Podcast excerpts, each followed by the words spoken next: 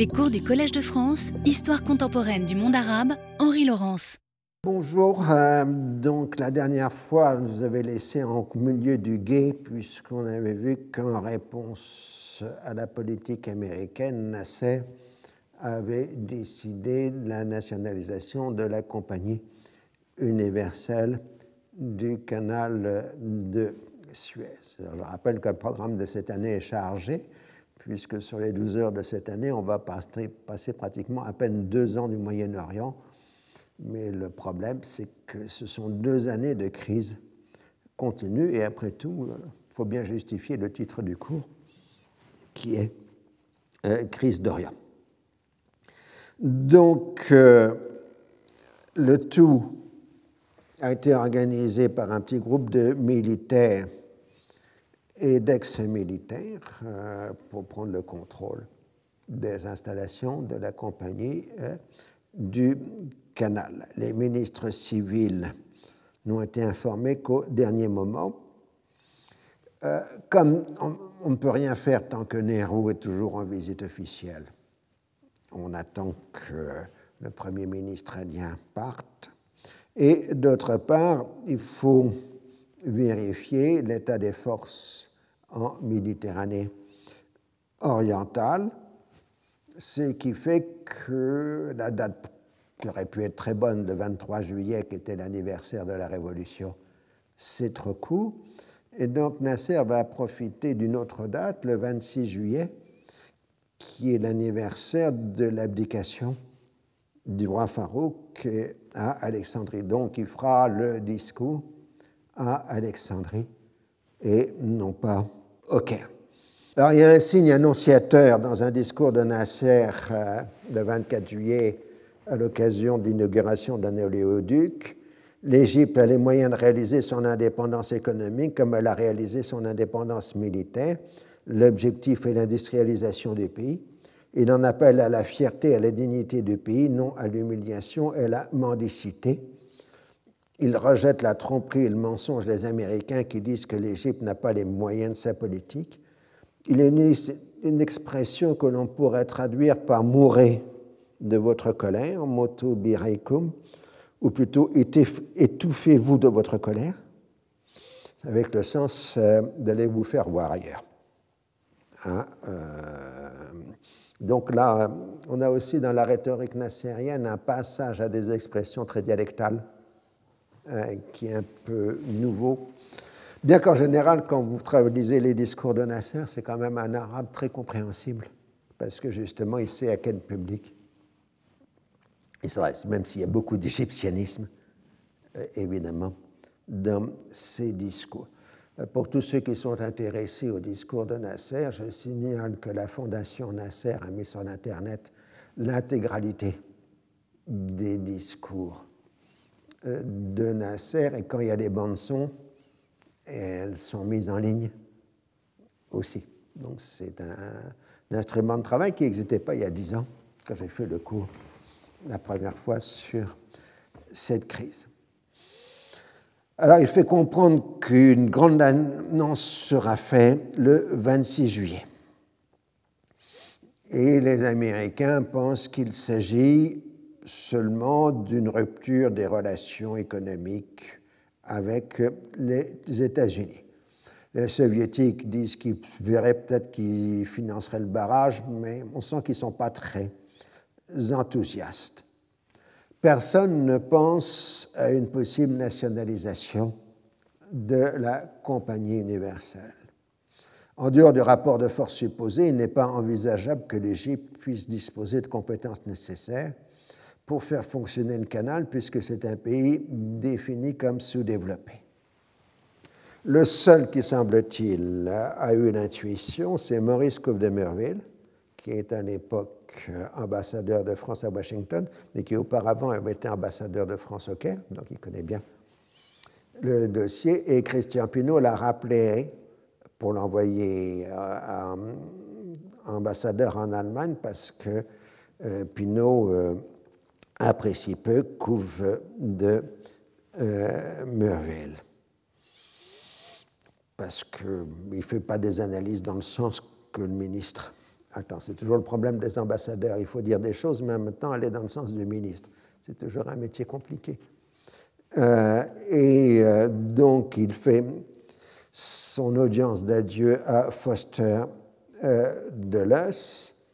Et il semble qu'il lui ait dit qu'il y aurait un risque du côté de la compagnie. Alors, je vous cite le témoignage de Maurice de Couve mais c'est un, c'est pas dans les archives, c'est un témoignage oral. Euh, il m'avait interrogé là-dessus. Nous avions parlé longuement. Je leur avais dit, mais j'ai scrupule à me répéter que la réaction évidente des Égyptiens, ce serait de nationaliser le canal de Suez parce qu'ils n'avaient pas autre chose à faire contre les Occidentaux. Et le lendemain ou le surlendemain, en effet, les Égyptiens annonçaient la nationalisation. Alors j'étais paré de toute l'auréole d'un prophète vis-à-vis des départements d'État. Et en même temps, ça s'était su à Paris. Et je commençais comme à Paris à être. Euh, plutôt vu comme un hérétique, parce que j'ai eu l'air d'approuver les Égyptiens en annonçant ce qu'ils allaient faire et que ça n'avait pas paru un phénomène tout à fait incompréhensible. Donc c'est le témoignage oral euh, de. Pour l'histoire, il, y en a deux. L'un dans un mémorial en anglais euh, pour Foster Dulles et l'autre en français dans des entretiens avec Maurice Weiss qui sont aux archives de la Courneuve euh, donc le ministère des Affaires étrangères. En Grande-Bretagne, on se félicite de la leçon donnée et on accorde les plus grands honneurs au jeune roi d'Irak venu en visite d'État. Euh, donc vous voyez le jeune Faisal II avec la reine Elisabeth, euh, le prince Charles et la princesse Anne, qui sont des petits-enfants à l'époque. Euh,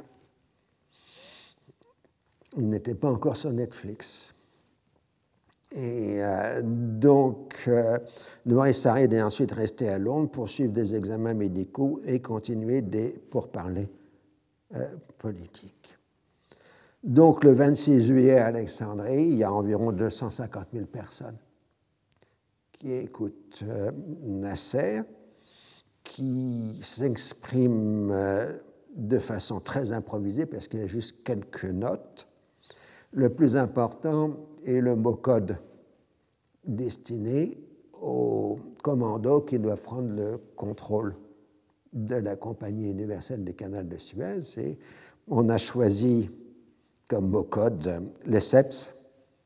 Donc, on ne comprendra pas, pour certains membres, pourquoi Nasser se met à répéter plusieurs fois le nom de SEPS euh, voilà, donc un, un, discours improvisé, deux heures et quelques, en langue arabe simple et compréhensible. C'est là où le discours nassérien cesse d'un discours totalement égyptien, mais s'étend maintenant du Golfe à l'océan grâce à la radio.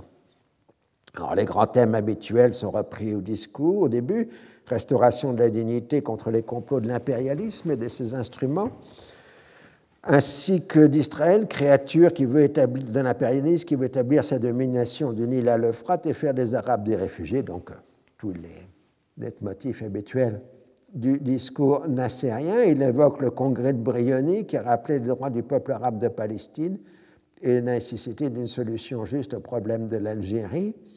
Il évoque longuement la lutte pour l'indépendance de l'Égypte, qui comprend l'indépendance économique.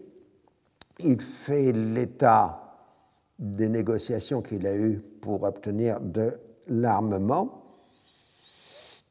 Euh, et commence, il a mis fin au monopole occidental de l'armement. Alors là, c'est vraiment typique euh, du discours euh, nassérien parce que c'est vraiment un discours de connivence et d'explication avec son auditoire. Il le fait vivre, voilà, j'ai dit ça, et puis ils m'ont dit ça, je leur ai dit ça, voilà, et ainsi de suite. C'est pas totalement vrai ce qu'il dit, mais en tout cas, il établit une communication réelle avec euh, son auditoire. Et puis il arrive à l'historique du canal, euh, et puis brusquement, il revient sur le 19e siècle pour évoquer Ferdinand de Lesseps, donc vous avez compris. Alors il invente, enfin il dit que l'histoire du canal que le percement du canal avait coûté la vie à 120 000 Égyptiens, mais il semble que la source en question soit Hérodote euh, et qu'il s'agit d'un autre canal que celui de Ferdinand de Lesseps, puisque ça remontait à 25 siècles euh, avant. Mais ce n'est pas grave, sauf que la Compagnie universelle du canal sera obligée de faire un rectificatif en disant ce n'est pas du tout vrai. Alors il énonce la loi de nationalisation l'indemnisation des actionnaires se fera sur la base du dernier discours en bourse et il euh, termine sur un grand éclat de rire, qui est en fait plutôt un éclat de rire euh, nerveux, parce qu'il est sous la tension. Il a passé le Rubicon en quelque sorte. Mais cet éclat de rire sera considéré comme une insulte supplémentaire par les Occidentaux. Et vous voyez, là, sur la photo, il est porté euh, euh, par les masses populaires qui le saluent dans une joie absolument indescriptible, puisque c'est l'annonce de la libération totale de l'Égypte. Le soir du 26 juillet, Eden, donc Premier ministre britannique, recevait à Londres la délégation irakienne. Quand la nouvelle a été apprise, Nouri Saïd a suggéré aux Français et aux Britanniques de suspendre le paiement des péages du canal, ce qui conduirait Nasser à leur interdire l'utilisation, ce qui leur donnerait le fameux casus belli, donc motif de guerre, pour une intervention militaire. Il faut frapper vite et fort, mais surtout ne pas impliquer les Israéliens dans l'affaire, parce que toute présence israélienne ferait basculer les Arabes du côté euh, de l'Égypte. Une fois les Irakiens partis, euh, il y a une réunion du cabinet britannique pour discuter en urgence de la situation avec l'arrivée de l'ambassadeur de France, des ambassadeurs des États-Unis, le directeur de la compagnie du canal qui se trouve à Londres. Première constatation, sur le plan juridique, la compagnie est une société égyptienne régie par la loi égyptienne sans aucune garantie juridictionnelle ni clause d'arbitrage euh, donc, euh, si l'indemnisation est promise et effectuée, euh, l'Égypte est totalement dans son droit, parce que finalement, la nationalisation de la compagnie universelle, c'est simplement anticiper ce qui été prévu pour 1968. Donc, il n'est pas possible de centrer l'affaire sur la compagnie, et donc il faut trouver un motif euh, politique. Et le motif politique, ce serait le contrôle que l'Égypte exercerait sur la circulation du canal. Mais ça, ce n'est pas du domaine de compétence de la compagnie universelle. Euh, puisque de toute façon, euh, elle aurait cessé d'exister en 1968. Et déjà, de facto, l'Égypte exerce ce contrôle puisqu'elle interdit, pour des raisons de belligérance le passage de cargaisons ou de navires à destination ou venant euh, d'Israël. Donc à Londres comme à Paris, euh, l'indignation est générale et on est décidé d'en finir avec Nasser. Les Français, de toute façon, avaient déjà anticipé, puisqu'ils étaient déjà depuis le mois de juin à préparer d'en finir avec Nasser. Pourtant, l'indemnisation, elle est déjà là. Techniquement, une bonne partie des coûts d'indemnisation sera couverte par les balance sterling, c'est-à-dire les avoirs égyptiens en livres sterling, qui sont gelés à Londres depuis 1945. Euh, et donc, euh, l'Égypte a parfaitement les moyens financiers de faire l'indemnisation.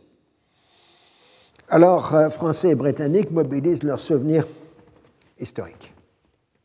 Aiden a été défini comme un champion du refus de l'appeasement avec l'Einmann nazi. Guy Mollet avait été un Munichois et ne se l'était pas pardonné depuis. La nationalisation de la compagnie est assimilée à la remilitarisation de la Rhénanie en 1936 à Munich en 1938, voire au pacte germano-soviétique tout le discours franco-britannique va se construire sur l'antifascisme. Euh, Nasser étant pour Mollet un nouvel Hitler, tandis que Pinot l'assimile plutôt à Mussolini. Leur esprit est d'autant plus embrouillé par les catégories juridiques de l'Algérie française, où on parle non d'arabes mais de musulmans français, tout en opposant les musulmans aux Français. Quand vous lisez la presse française des années 50, on comprend pourquoi on a perdu la guerre d'Algérie, parce qu'on n'arrive pas à nommer les Algériens. Euh, on dit les musulmans, les musulmans algériens, les franco-musulmans. Il y a un vague permanent euh, qui montre bien que cette incapacité de nommer est une des raisons pour lesquelles l'affaire n'était plus jouable. Ça, c'est une incise. Je rappelle que la guerre d'Algérie n'existe pas juridiquement. Ce sont des événements au pluriel.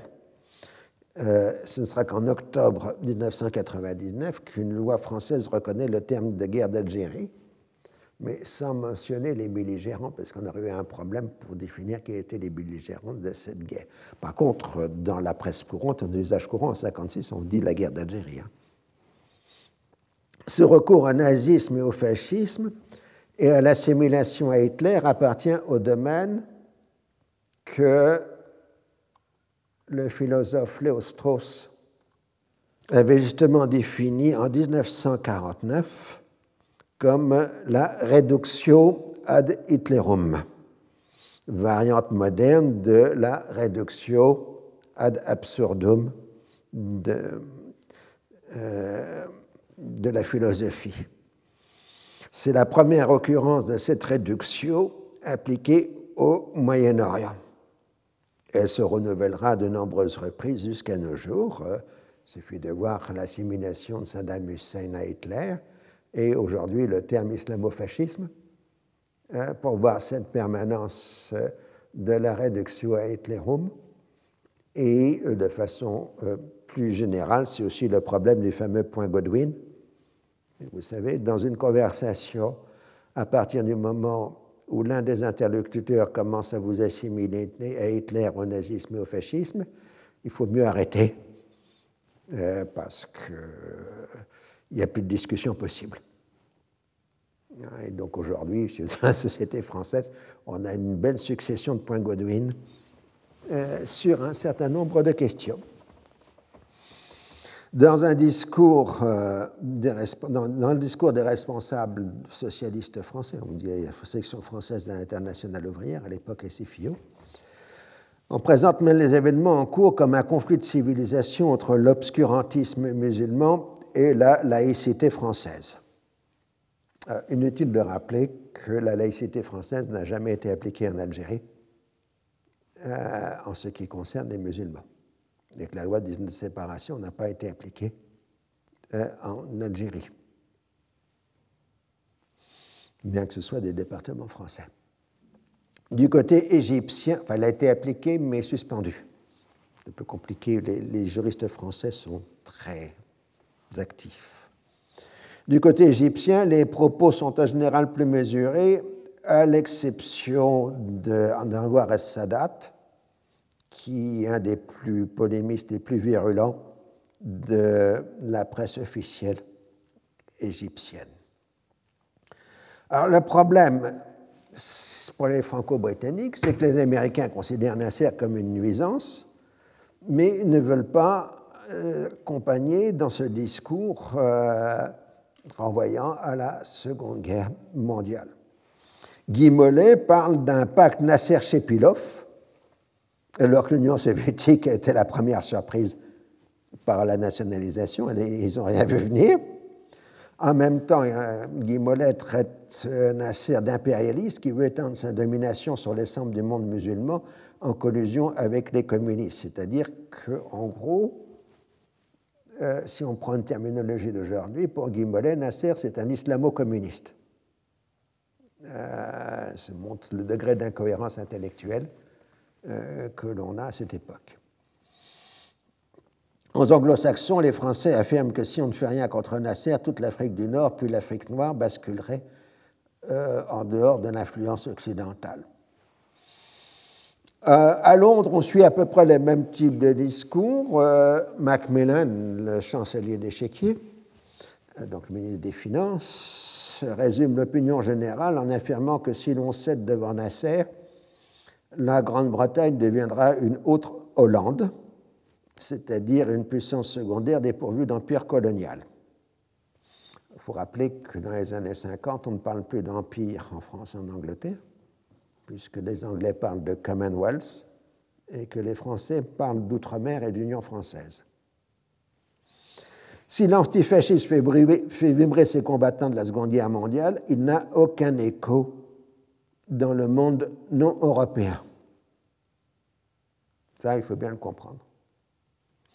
L'anti-impérialisme est la définition politique majeure des territoires sous domination coloniale ou ex-dominés colonialement. Il faudrait beaucoup d'imagination pour trouver une action britannique ou française en faveur de la démocratie libérale dans le monde arabe, qui n'a pas encore terminé sa décolonisation, même dans les mandats. Il n'en a en 1956, mais même dans les mandats où la charte prévoyait la constitution de démocratie libérale, Français et Anglais ont outrageusement truqué les élections et fait différentes manipulations. L'inconvénient du déchaînement des passions en France et en Grande-Bretagne avec la mobilisation des précédents historiques renvoyant au nazisme, c'est de rendre difficile une solution politique qui ne soit pas une victoire absolue. Si vous combattez le mal absolu, vous ne pouvez pas négocier politiquement avec lui. C'est ça l'ennui. Dès lors, l'usage de la force risque de devenir la seule voie de sortie possible. À Washington, au contraire, la position officielle est purement factuelle la saisie des installations de la compagnie universelle entraîne de graves complications, affecte des nations dont l'économie dépend du trafic par cette voie d'eau internationale. Les États-Unis vont consulter les autres gouvernements concernés. Eisenhower a parfaitement compris la gravité de la situation et sa première décision est de rejeter toute perspective d'intervention militaire américaine dans le conflit.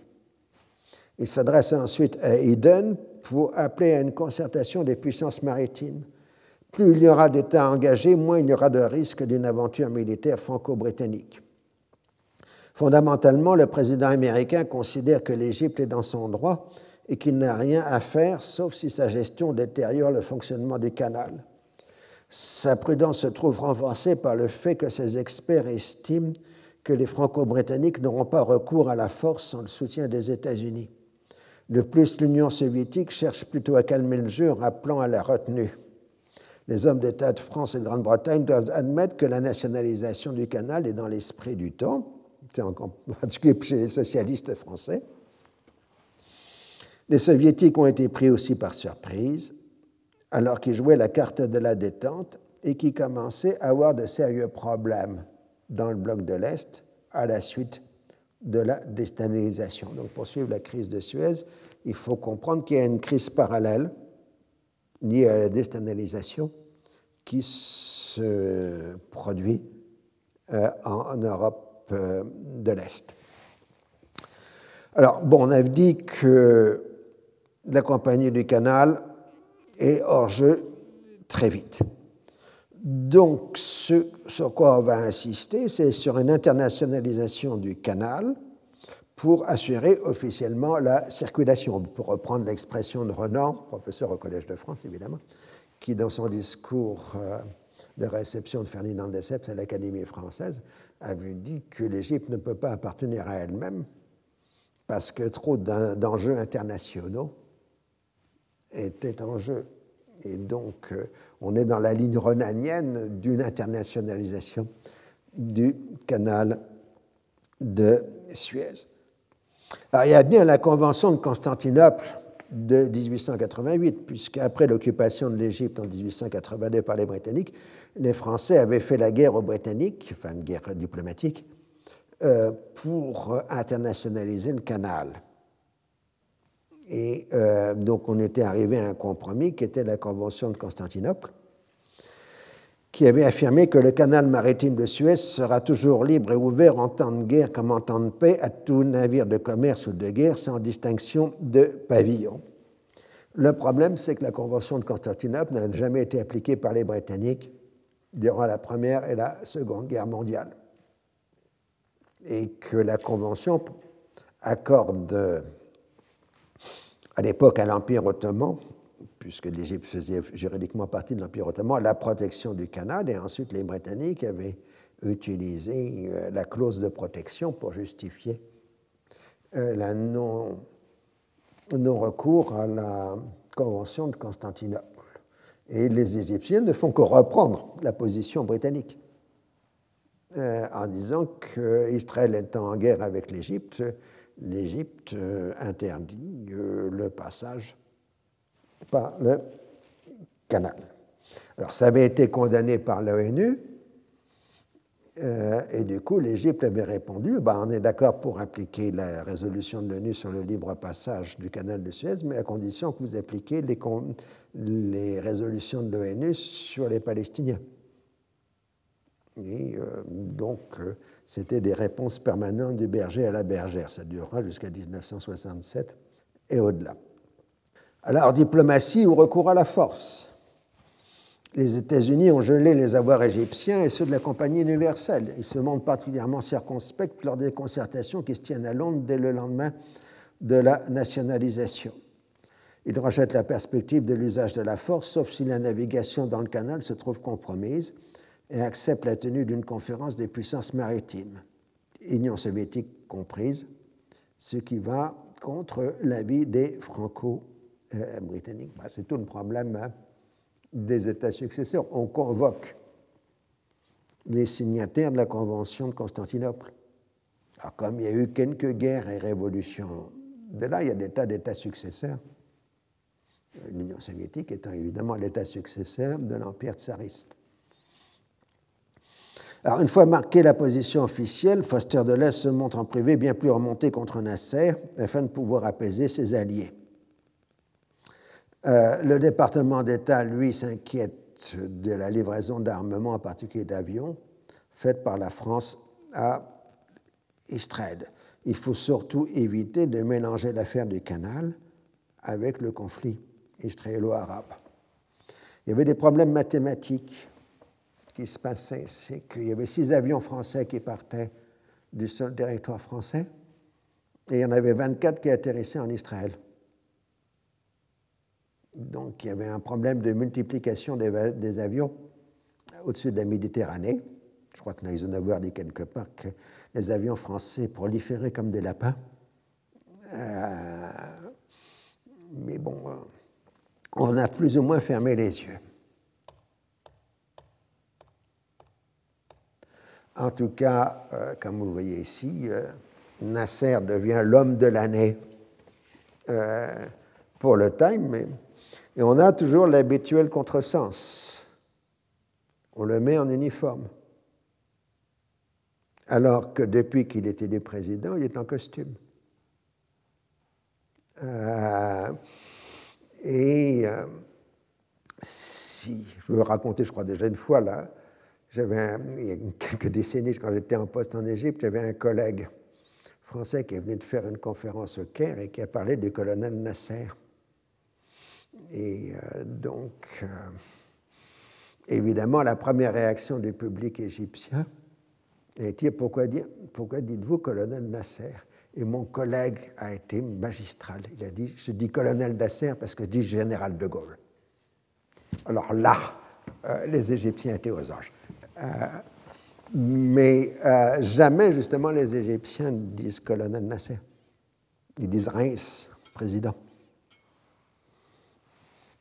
Donc, pour Washington, même si on n'aime pas Nasser, on a parfaitement compris qu'il représentait pour les peuples de la région la volonté d'indépendance et de rejet de l'homme blanc. Il faut pouvoir l'isoler par les moyens diplomatiques sans avoir recours à la force et sans provoquer une solidarité des nouveaux États en sa faveur. De plus, il ne faut pas créer un précédent dommageable pour le contrôle américain du canal de Panama.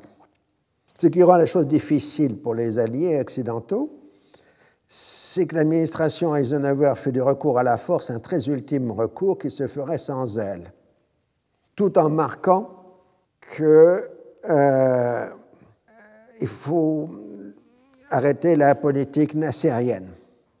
Il faudrait que Nasser tombe tout seul à la limite pour que tout le monde soit contents. En plus, les Américains ont parfaitement perçu qu'une opération franco-britannique en Égypte risquerait d'amener la coupure du ravitaillement pétrolier de l'Europe. Or, l'Europe, depuis le plan Marshall, fonctionne sur le pétrole euh, du Moyen-Orient. On verra ça l'année prochaine de façon euh, plus détaillée. Le discours de Nasser est nationaliste, martial, on se défendra jusqu'au bout, mais on ne va pas injurier les Franco-Britanniques. Euh, Nasser se donne même le, plaisir de dire que ce sont les Algériens qui répondent aux injures de Pinot. Sur le plan du droit, il rappelle que la concession était une concession égyptienne et que la liberté de circulation n'a pas été euh, modifiée.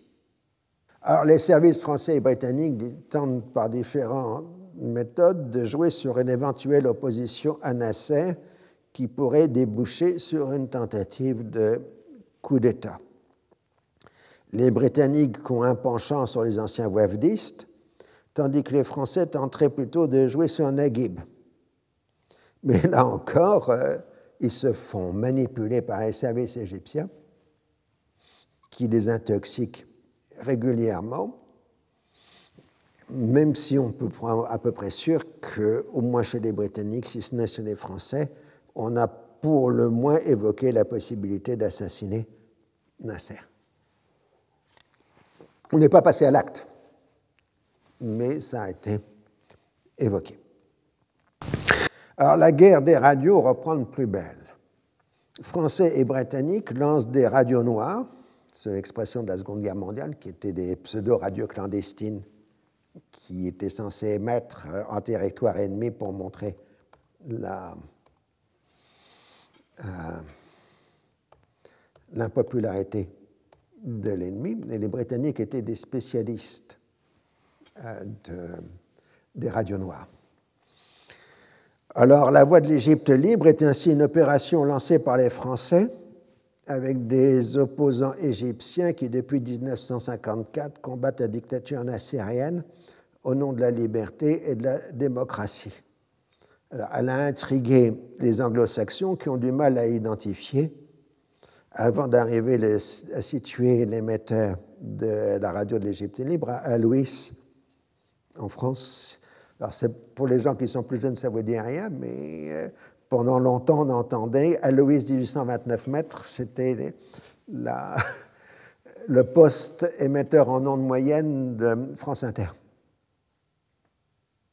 Euh, dans mon souvenir en tout cas. Et euh, donc, euh, c'est-à-dire c'est la principale station d'émission radio de France. Le ton est particulièrement violent, appelant le peuple égyptien à reverser la dictature de Nasser qui trait l'Égypte et l'islam au bénéfice des communistes soviétiques. Ensuite, comme il se doit, on traite Nasser d'agent du sionisme, et le ton est aussi violent contre les États-Unis, accusés de vouloir remplacer les Français et les Américains, euh, les Anglais pardon, dans le monde arabe. Les Britanniques ont leur poste clandestin qui émet, semble-t-il, à partir d'Aden, avec une rhétorique similaire, sauf envers les États-Unis. Ils ont aussi leur radio commerciale émettant à partir de Chypre, euh, Shark al-Adna, Radio Proche-Orient, mais sa crédibilité est déjà affaiblie du fait de son opposition au nationalisme nassérien. Il en est de même pour l'Arab News Agency euh, britannique, que tout le monde soupçonne à juste titre d'être une couverture pour les activités du MI6, des services de renseignement euh, britanniques. Si on avait mis Intelligence Service sur la porte, ça aurait été à peu près la même chose. Les Britanniques, les entretiens tripartites ont abouti à la convocation à Londres d'une conférence des puissants signataires de la Convention de Constantinople et de leurs ayants droit. Donc euh, l'Union soviétique et l'Inde sont présents, euh, mais les critères sont assez lâches. La Yougoslavie n'est pas contente de ne pas être convoquée à Londres euh, alors qu'elle est un État successeur de l'Autriche-Hongrie mais apparemment on a oublié que l'Autriche-Hongrie avait signé la Convention de Constantinople. Les pays arabes ne sont pas invités. Bah, les Américains sont bons pour ça, puisqu'ils ont expliqué aux Saoudiens que on les invitait, il faudrait inviter l'Irak. Et ils disent aux Irakiens que si on les invitait, il fallait inviter les Saoudiens. Donc, du coup, euh, ils ne sont pas invités et Israël n'est pas invité non plus.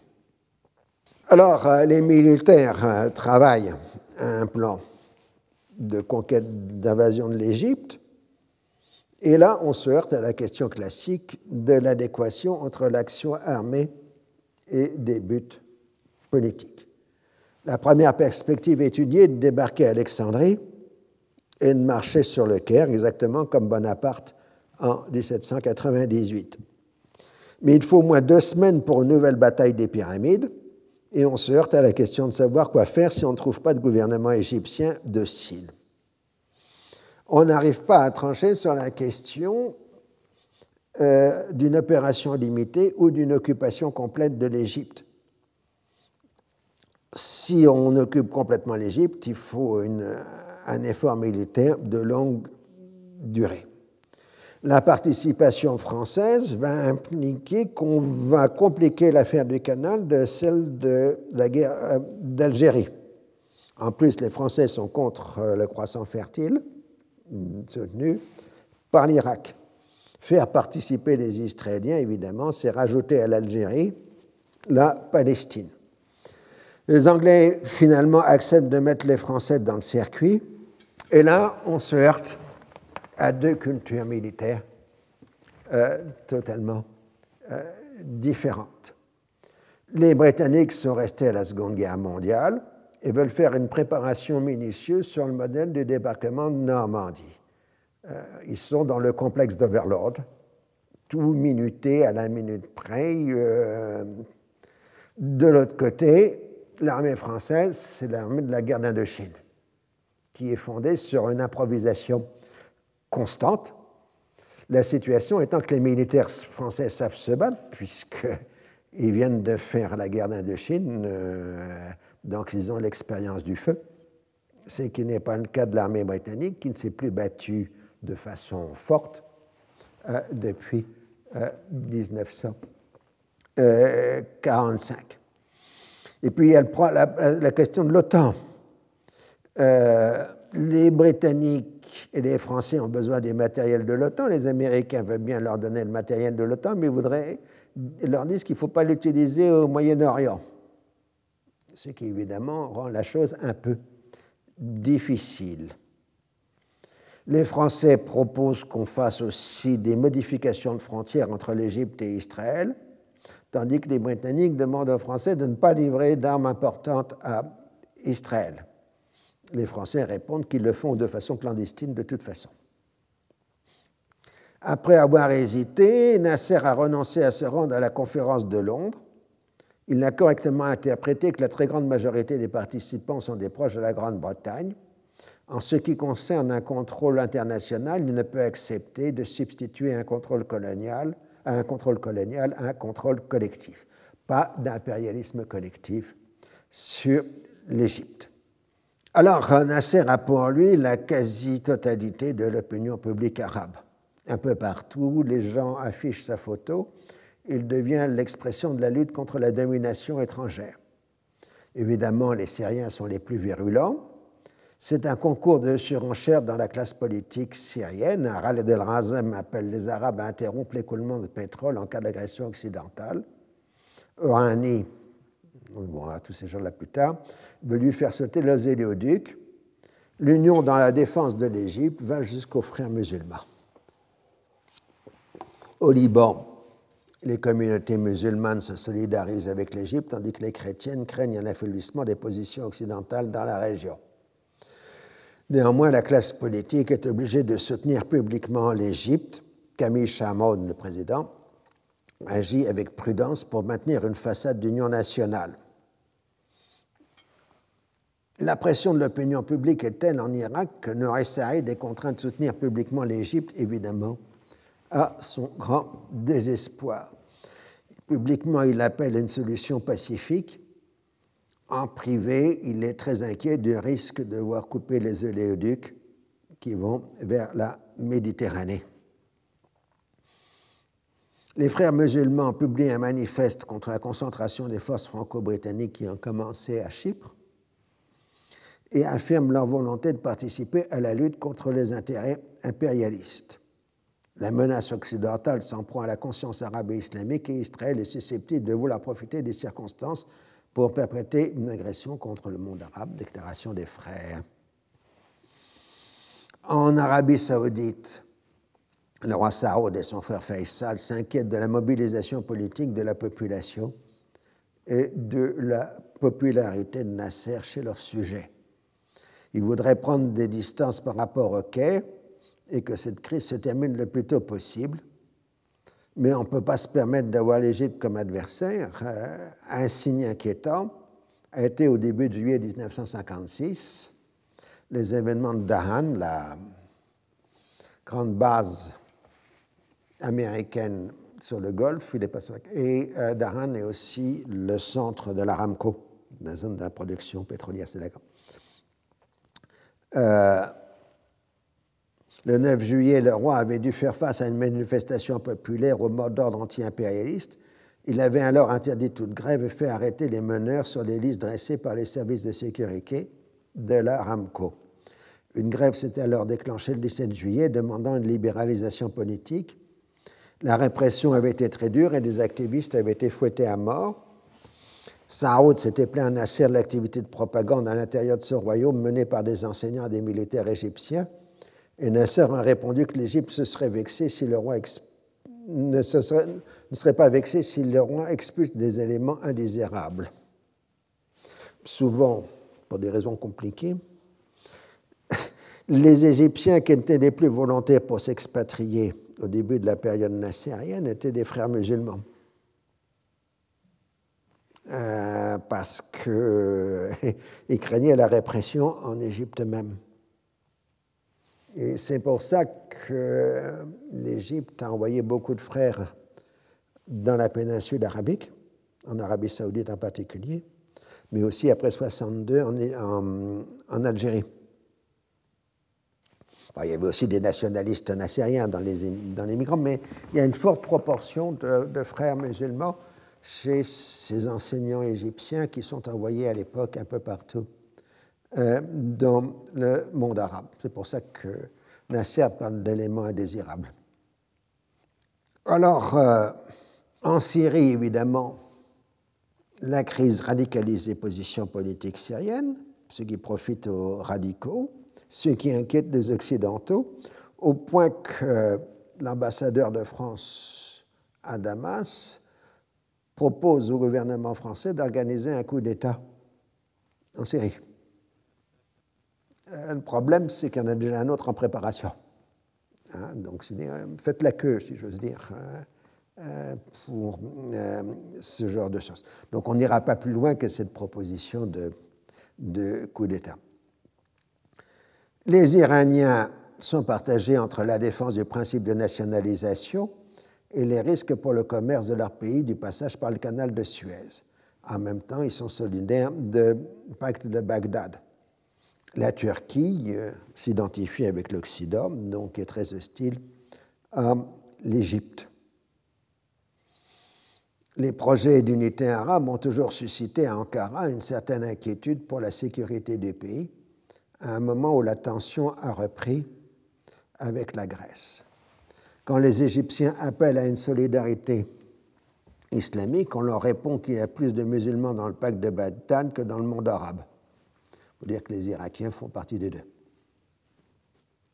L'Égypte dispose à Londres de deux soutiens sûrs, l'Union soviétique et l'Inde même si les responsables de ces deux puissances ont peu apprécié de ne pas avoir été prévenus à l'avance du coup de force et s'inquiètent de la répercussion sur leur trafic commercial d'une éventuelle fermeture du canal. Donc les travaux de la conférence commencent le 16 août 1956. Le but des Franco-Britanniques est d'obtenir des puissances maritimes la base d'un véritable ultimatum à l'Égypte qui, si elle refusait, s'exposerait à l'usage de la force. Il s'agirait d'établir un contrôle international fort de la, gestion du canal. Mais les Indiens se montrent de redoutables troubles faits. Ils s'opposent à une autorité internationale qui aurait des compétences bien supérieures. Ils suggèrent une internationalisation de toutes les voies d'eau internationales, ce qui est évidemment insupportable pour les Américains. Euh, Shepilov se montre modéré dans sa défense des intérêts égyptiens. L'unique question est celle de la liberté de circulation, le reste étant une affaire égyptienne. Quant aux nationalisations, il rappelle que la France a nationalisé des pans entiers de son économie en 1945, 46 et 47, et que ça avait aussi affecté des intérêts étrangers. Le sens de la politique soviétique est de donner un soutien diplomatique à l'Égypte tout en cherchant une solution pacifique. La présence même des soviétiques à Londres est en soi un grand succès. Pour la première fois, ils sont associés à la gestion politique des affaires du Proche-Orient. Pour Shepilov, je cite, l'Union soviétique s'est transformée en grande puissance mondiale. Aucun problème au Proche et au Moyen-Orient, d'une manière générale, aucun problème mondial ne peut être résolu sans tenir compte de son opinion. Là, on a un peu ce complexe soviétique qui ressemble assez à celui des Français. Euh, vous savez, la France tient son rang. Depuis 1815, elle essaye de tenir son rang. Euh, la Russie, c'est un peu la même chose. Elle veut son rang dans les affaires mondiales. C'est valable en 1956 euh, comme en 2020. Les responsables soviétiques sont persuadés que les puissances européennes céderont et verront dans l'affaire de Suez une étape supplémentaire du processus de décolonisation.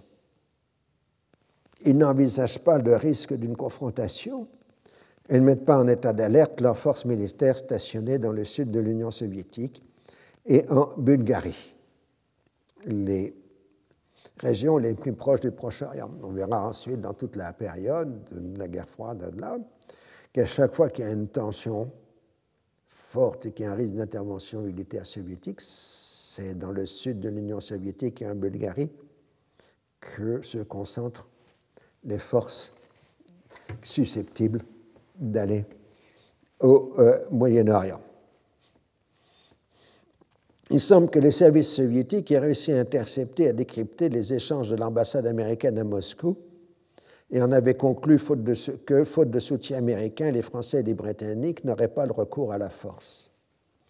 Néanmoins, à faire à mesure que la crise se prolonge, Moscou est amené à s'inquiéter de la concentration des forces britanniques en Méditerranée Alors, le contraste est fort entre le discours cataclysmique des autorités françaises et britanniques et la réalité de la situation sur le terrain le canal fonctionne correctement et les Égyptiens ne se sont pas opposés au passage de navires qui ont réglé le péage sur un compte bloqué en Europe. Nasser a bien vu que puisqu'il s'est engagé à indemniser la compagnie universelle, ces sommes seront défalquées lors du règlement financier. Le départ progressif des expatriés européens ne cause pas d'inconvénient majeur. La Grèce, qui est en conflit avec la Grande-Bretagne à propos de Chypre, fournit de nouveaux pilotes et les Égyptiens disposent de personnel compétent pour remplacer les partants. Les primes d'assurance maritime restent stables, ce qui montre que l'on ne croit pas au risque d'interruption du trafic et à celui d'une guerre. À moyen terme, l'Égypte pourrait s'opposer au passage de bâtiments n'ayant pas payé le droit de passage. Cela détournerait le trafic vers le contournement de l'Afrique, d'où un surcoût qui pénaliserait d'abord les économies européennes. Quant à une substitution du pétrole arabe par du pétrole américain, elle impliquerait des règlements en dollars et non en sterling, ce qui serait une lourde charge, en particulier pour la Grande-Bretagne. En fait, ça risquerait de faire exploser la zone sterling, puisqu'une des principales ressources en devises de la zone, en dollars de la zone sterling, c'est la vente du pétrole sterling. Ah, le pétrole sterling, c'est celui de l'Irak et celui des pays du Golfe, tandis que l'Arabie saoudite est en dollars, puisque ce sont des compagnies américaines. Et rappel pour euh, les gens qui, d'un certain âge, n'ont pas connu une certaine époque, euh, les monnaies européennes ne deviendront totalement convertibles après la Seconde Guerre mondiale qu'à la fin des années 50 et encore sous contrôle d'échange. Dans ma jeunesse, il y avait un contrôle d'échange euh, en France. Euh, donc, la question dollar-sterling était une question vitale, surtout pour la Grande-Bretagne. Les Français se débrouillaient un peu mieux de ce côté-là. On va dire qu'ils dévaluaient constamment, mais ça, c'est un autre problème. Eden et Macmillan justifient leur politique de fermeté par le risque que ferait courir à l'économie britannique la perte du pétrole arabe, mais ne prennent pas en compte que justement une action militaire pourrait concrétiser ce danger. Dulles travaille habilement à essayer de trouver une solution de compromis et obtient l'adoption par 18 États sur 22 d'un plan comprenant la création d'une commission internationale chargée de gérer le canal dont tous les bénéfices iraient à l'Égypte. Il s'agit dans son esprit de concilier le respect de la souveraineté de l'Égypte avec la mise à l'abri de toute influence politique, quelle qu'elle soit. Indépendamment de la limitation de la souveraineté égyptienne, la question du financement des travaux d'entretien et d'agrandissement et celles de la fixation des droits de péage ne sont pas réglées. Tout simplement parce que personne ne fait le calcul économique élémentaire qu'on en fera ensuite après le règlement de l'affaire, qui est que le niveau du péage dans le canal de Suez dépendra des coûts des solutions alternatives, c'est-à-dire essentiellement à l'époque le passage par le contournement d'Afrique par le Cap mais euh, maintenant on envisage d'autres solutions alternatives, euh, soit par le passage du nord-est ou du nord-ouest, euh, avec le réchauffement climatique, ou autre chose du même genre. Mais c'est tout simplement qu'il faut que le péage soit plus faible, un peu plus faible que la solution alternative. C'est la base du raisonnement. Mais personne en 1956 euh, semble-t-il, à raisonner en ces termes. Les quatre dissidents sont l'Union soviétique, l'Inde, l'Indonésie et Ceylan. L'Union soviétique s'oppose à ce qui serait la restauration d'un État dans l'État et s'en tient un simple organe de surveillance dépendant de l'ONU et chargé de surveiller l'application de la nouvelle convention. Ça, c'est le monde diplomatique euh, de l'époque, euh, qui n'était pas très à gauche à l'époque. Hein. Ce n'était pas le monde diplomatique ensuite. C'était d'abord un, journal, enfin, dépendance du monde, un supplément du monde, mais qui était vraiment euh, conservateur, enfin, qui n'était pas sur une ligne radicale à gauche comme le monde diplomatique l'est devenu ensuite. Il est longtemps resté monde diplomatique. Le fait, un héritage de cette période, le fait qu'on mettait toujours de façon exprès dans le monde diplomatique tous les noms complets des hommes politiques. Euh, par exemple, le monde diplomatique disait M. William Clinton et non pas Ben Clinton. Et ça, c'était un héritage des premières années euh, du monde diplomatique. Euh, mais bon, c'est une période, mieux, puisque vous savez que la presse aujourd'hui ne met même plus monsieur devant les hommes politiques, ce que je trouvais être assez triste. Mais ça, c'est un autre problème.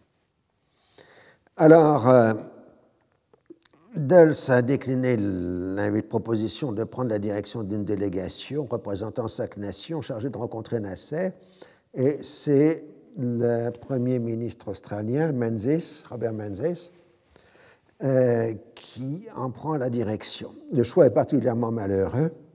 Les Égyptiens ont un très mauvais souvenir du comportement des soldats australiens cantonnés dans leur pays durant les deux guerres mondiales, la première et la seconde d'ailleurs. Ça se voit très bien au cinéma. Euh, par exemple, dans Alexandrie, pourquoi de Youssef Chahid. Euh, on voit les brutalités des soldats australiens euh, dans l'Égypte de la Seconde Guerre euh, mondiale. Autrement dit, si vous voulez, pour un Égyptien, un Australien, c'est un sauvage. Dulles a décliné la proposition. Donc voilà. Le même 23 août, Eisenhower fait son discours d'investiture à la Convention républicaine de San Francisco. En politique extérieure, il se pose en homme de paix, s'il a mis fin à la guerre de Corée, appelant à la multiplication des relations avec les gens de l'autre bloc. Il ne mentionne nullement la crise de Suez. Dulles, en dépit du ton belliciste de ses interlocuteurs britanniques et français qui lui expliquent qu'ils sont prêts à lancer des opérations militaires, euh, s'en tient à une mission Menzies. Quant aux Franco-Britanniques, ils ne comprennent pas ou ne veulent pas croire que le recours à la force entraînerait un conflit ouvert avec le président américain qui posé en homme de la paix. Donc on a un temps d'hésitation puisque on s'attend à que l'Égyptien rejette les propositions de la conférence de Londres, on se saisirait le Conseil de sécurité qui serait probablement en impasse devant un veto soviétique, dès lors on pourrait attaquer l'Égypte avec un motif légitime. Mais le problème, c'est que une solution militaire euh, ne peut être étudiée que dans un petit cercle, parce qu'on ne va pas dire publiquement qu'on va envahir euh, l'Égypte. Et même si on concentre des forces à Chypre, hein, euh, la topographie de l'Égypte fait que tout débarquement doit passer par une zone urbaine. C'est le problème de l'Égypte. L'Égypte utile est très courte géographiquement, très réduite géographiquement. Donc quand vous attaquez en Égypte, vous tombez toujours sur des régions peuplées, ou alors dans le désert. Euh, donc attaquer l'Égypte, c'est passer par des zones peuplées, donc des pertes civiles. Et il faut par ailleurs un certain nombre de jours pour euh, opérer la concentration des forces à Malte et à Chypre. Malte dispose des ports nécessaires pour la flotte, tandis que Chypre dispose des installations nécessaires pour les soldats. Donc il faut les deux à la fois. Euh, ce qui sera visible. Enfin, les deux puissances n'arrivent pas à s'entendre sur un nouveau Sykes-Picot, euh, avec toujours la même question de Bagdad et de la Syrie. Les Français ne veulent pas que la Syrie entre dans le pacte de Bagdad. Alors, euh, plus il y aura de troupes concentrées à Chypre, plus la tension internationale va euh, monter, puisque c'est interprété comme un signal. il y a aussi la nécessité de trouver un gouvernement égyptien ayant la capacité de faire régner l'ordre dans le pays. Sinon, on se trouverait dans la situation d'une entrée facile et d'une sortie difficile. Mais on n'en trouve pas, à part quelques exilés politiques, euh, en Europe. Il faut dire que le MI6, donc le service britannique, avait essayé de contacter des gens par le biais de l'Arab News Agency, qui, je vous l'ai dit, était la fenêtre du service. Le 27 août, les autorités égyptiennes annoncent l'arrestation de son personnel européen et égyptien. Et parce qu'en effet, les gars que les Britanniques avaient contactés avaient immédiatement prévenu les Morabarat égyptiens, les services de renseignement euh, égyptiens. Les Égyptiens ont trouvé que la plaisanterie était terminée, donc ils ont coffré euh, les euh, agents britanniques. Ce qui fait au passage disparaître Lucky Brick, cette source soi-disant à côté de Nasser qui donnait exactement des informations fausses, avec cette énigme de savoir qui était du que s'il avait réellement existé. Je pense, après longue réflexion, que je pense que le Québec n'avait jamais existé et que c'était une fabrication des agents britanniques au Caire pour intoxiquer leur propre gouvernement. Euh, mais bon, ça reste toujours un point d'interrogation. En tout cas, vous voyez que l'angoisse continue de monter de cours en cours et donc le suspense va être intolérable, mais on va s'arrêter là pour maintenant. Retrouvez tous les contenus du Collège de France sur www.colège-2-france.fr.